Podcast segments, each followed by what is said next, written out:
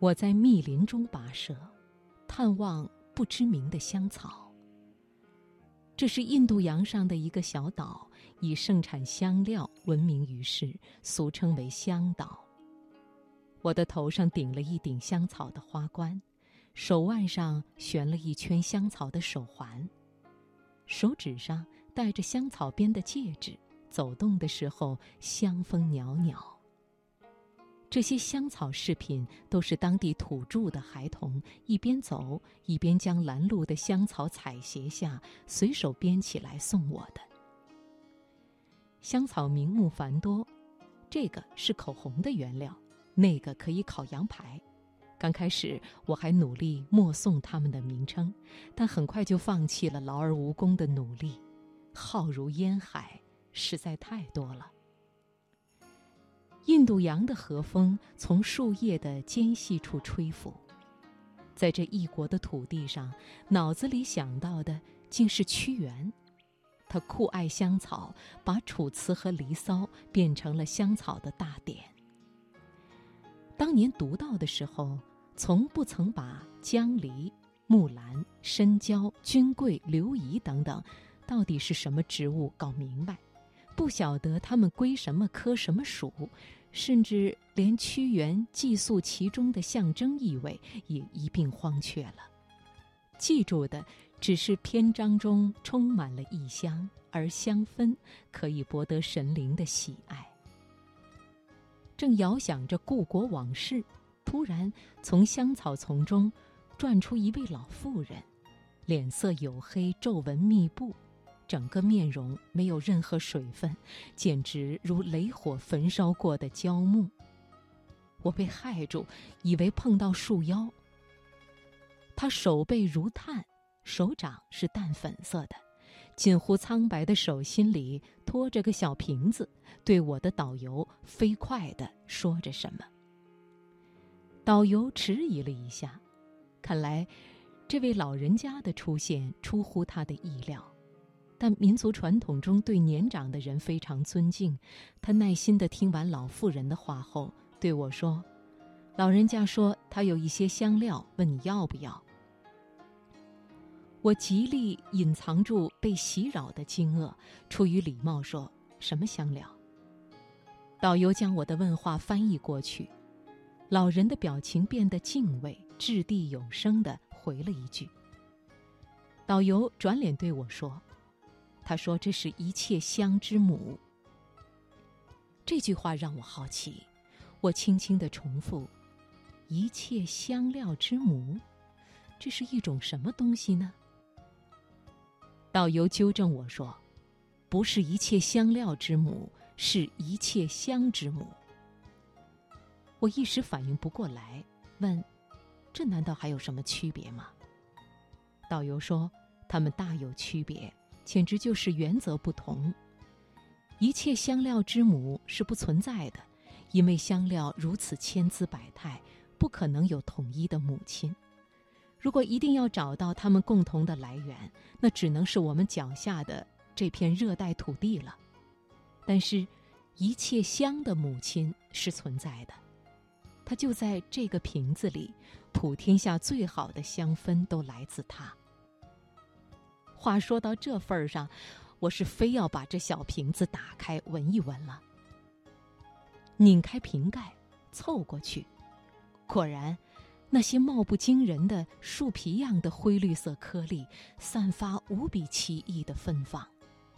我好像碰到了一个熟人。多少钱一瓶？我问。老人报了一个数字，价值不菲。若是为了我自己，我就不买了。但我想起国内有一位朋友酷爱香草，我掏钱把小瓶子买了下来。老妇人做成了这单买卖，不说一句话，隐身回到密林之中。只见树影婆娑，了无踪迹。如果不是我手中留的这个小瓶子，几乎怀疑刚才是幻觉。后面的参观，我心不在焉，再三追问导游：“这香料究竟叫什么名字？”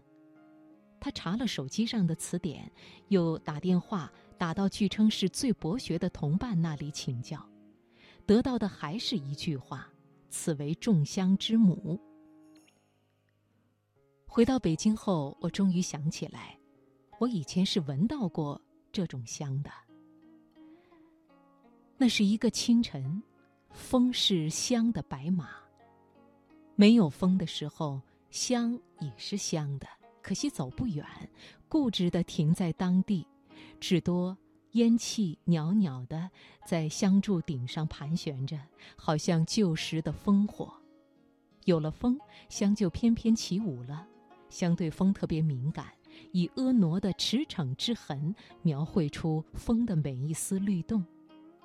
你不知看到的是香的肌肤，还是风的花纹。